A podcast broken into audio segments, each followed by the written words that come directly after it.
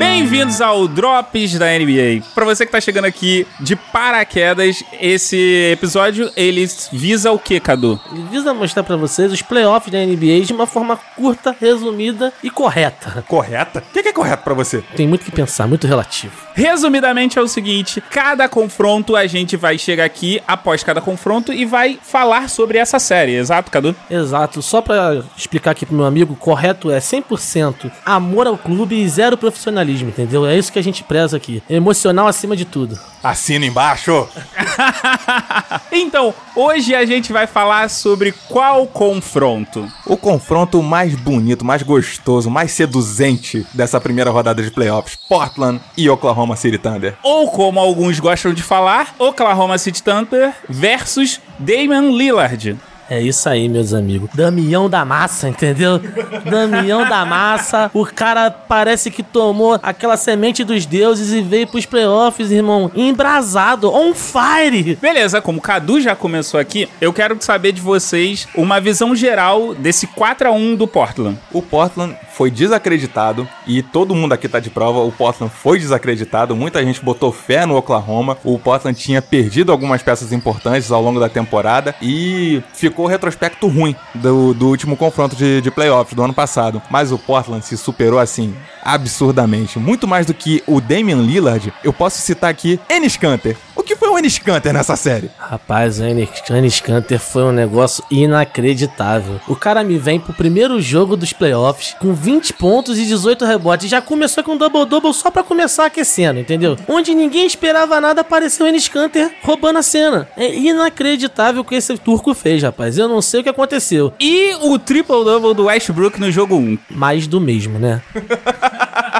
Melhor definição, foi mais do mesmo. A gente não pode dizer que o Oklahoma fez uma série ruim de uma maneira geral. A gente viu o que a gente tá acostumado a ver. O Russell Westbrook conseguindo números assim absurdos, é o cara que banalizou o triplo-duplo. E o Paul George, que era dúvida por conta da lesão do ombro, também vindo com um volume de jogo muito grande. E chamou atenção a quantidade de minutos que o Paul George ficou nessa série. Ele ficou muito tempo em quadra para um cara que tava lesionado. Mas o grande problema do OKC é o seguinte: com o Westbrook com o triple-double, meus amigos, aí é que mora o perigo, que ele começa a achar que ele pode fazer tudo. Ele começa a tentar infiltração que não existe, arremesso de três fraco, e isso tudo culminou no que? Um aproveitamento muito ruim da linha de três do OKC no primeiro jogo. São chutes que ele não tinha necessidade, poderia armar uma jogada mais bem elaborada, fazer uma bolinha de dois pontos, mas não. Começou um show de horrores da linha de três que não parou até o final do jogo. Na verdade, essa inconstância e essa afobação do Westbrook, ela perdurou por toda a série. Há quem diga que ela perdura desde que o Westbrook chegou na NBA, né? Mas enfim, vamos. Agora que vocês já deram um parecer sobre o jogo 1, vamos falar sobre o jogo 2 e o destaque de vocês. CJ McCollum. Tava demorando ele aparecer e ele é uma peça muito importante no time do Portland. É um cara que ajuda muito o Damian Lillard na, na divisão dos pontos, para ele não ficar sobrecarregado. E ele enfim apareceu e apareceu bem. CJ McCollum chegou fazendo 33 pontos junto com os 29 do Damian Lillard. É um volume de jogo muito grande em cima dessa dupla. Praticamente metade da, da pontuação da equipe. Às vezes mais da metade, dependendo da partida, né? Um destaque negativo, né, é que apesar do Paul George ter ficado 41 minutos em quadra, ele só fez, e isso é bizarro de dizer que ele só fez 27 pontos. E junto com ele, o Russell Westbrook converteu 17 pontos, fez 7 assistências e ficou a um rebote de mais um triple-double. Mas o problema é que voltou a acontecer o baixo aproveitamento do Oklahoma. Eu preciso fazer uma pergunta aqui com relação às, às séries em, em geral. Vocês acham que a NBA tá tendo que quase que religiosamente todos os times chutarem para um caralho da linha dos três pontos? Olha, todos os times, lamentavelmente, estão focados em uma bola de três, mas eu já vi que alguns times, acho que o Portland, acredito que o Milwaukee também, quando tava com essas bolas de três com um percentual muito baixo, eles entenderam que bolinhas de dois também contribuem com a pontuação. Isso ajudou muito durante os jogos. Tinha jogo que a bola de três não tá caindo, o cara vai lá, bota na mão do pivô, bota no ala pivô, faz uma infiltração correta. Esses times que investiram nisso, acho que passaram à frente agora nos playoffs, né? E a partida que o Oklahoma ganhou? O famoso jogo 3. Casa cheia, torcida de Oklahoma fazendo o que ela sabe fazer melhor, que é gritar. E o Oklahoma acabou é, é, deixando a série um pouco mais interessante, né? O Oklahoma fez 120 a 108 em cima do Portland. O que, que vocês acham que deu certo? O Westbrook chutou e caiu, né? Basicamente, amigo, o que não aconteceu nos outros dois jogos, continuou esse show de horrores de bolas de três, só que dessa vez eles acertaram. A bola caiu, aí não tem como segurar, meu amigo. Também uma maior intensidade na marcação, o, o time do Oklahoma acertou a marcação em cima do Portland nesse jogo. Isso contribuiu muito para alguns jogadores do time de Portland não ajudarem na pontuação, né? Então a marcação foi muito boa de OKC. Falando em marcação, uma coisa que muita gente chora com relação a playoffs, falam que ah, a NBA não tá muito pegada, a NBA nos anos 90 o pessoal saía no soco, coisa e tal. Nesses playoffs a gente tá tendo umas provocações interessantes, né, para quem gosta de confusão. Sim, mas basicamente é uma provocação de frouxo.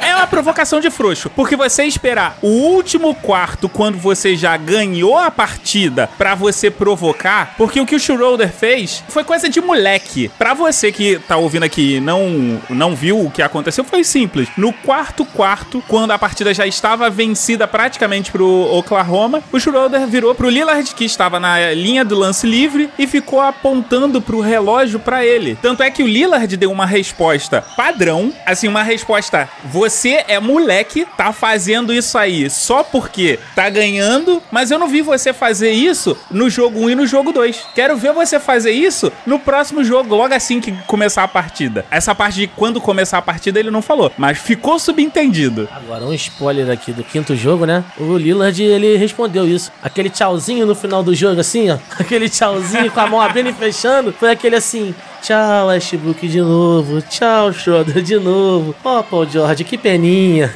Muita classe, muita classe. Mas antes da gente falar do jogo 5, a gente precisa falar do jogo 4. Que a gente teve, acho que quase todo mundo do Portland se destacando bastante. Inclusive, o Amino flertou com um duplo-duplo, terminando com 19 pontos e 9 rebotes. Para você ver como é importante o playoff, né? Você precisa sim da estrela, a gente sempre fala isso, que o All-Star faz a diferença, mas as peças de apoio fazem também uma grande diferença. Enquanto o Amino quase fez um duplo-duplo, o Steven Adams parece que esqueceram dele na série. A gente viu o Adams sendo meio que jantado pelo Ennis Canter, ex-companheiro. A gente já falou de três jogos aqui, em no momento algum o nome do Adams foi citado. Isso dá um panorama do que foi a participação do Steve Adams, que é um jogador muito importante durante toda essa série. O cara tá cansado, o cara acabou de estrear em um filme, pô, tá voltando de turnê. Vocês queriam o quê? Queriam um double-double de média, meu amigo. O cara quer ser campeão, ele tem que dar a vida ali. E o Ennis Canter, por incrível que pareça, por mais cansado que ele tenha sido em todos os outros times em que ele jogou, foi uma grande surpresa para mim nessa série, porque o cara no rebote ofensivo ali, amigo, o cara tava comendo a bola, amigo.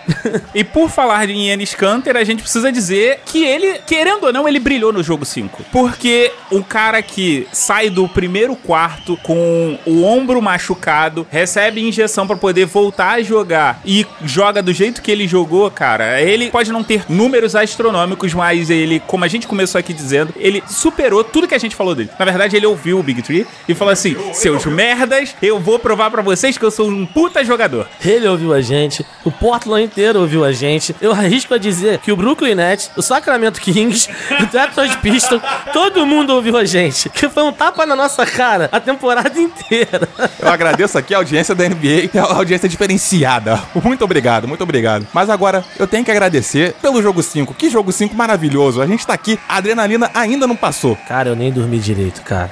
O que foi aquele jogo? Quando tudo parecia um desespero, tinha o Damian Lillard lá. Quando a gente achava que não teria mais como, tinha o Damian Lillard lá. E faltando 8 segundos pro fim do jogo, tinha o Damian Lillard lá. É impressionante o que esse cara fez. Ele botou o time do OKC no bolso e levou para passear, meu irmão. Inclusive, a gente precisa falar que esse jogo 5, ele foi o jogo das runs, né? Uma das runs que o Oklahoma fez foi 32 a 8 e aí o que que aconteceu? O Portland fez o 26 a 5 para poder superar tudo isso. Agora, eu quero que vocês em uma palavra antes da gente terminar aqui, infelizmente tá acabando, o drops ele é curto assim. Eu quero que vocês digam a última jogada em uma palavra. Definam a última jogada em uma palavra. Doideira! Ridículo!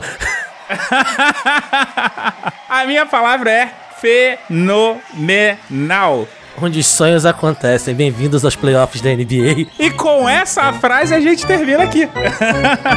Abraço, pessoal.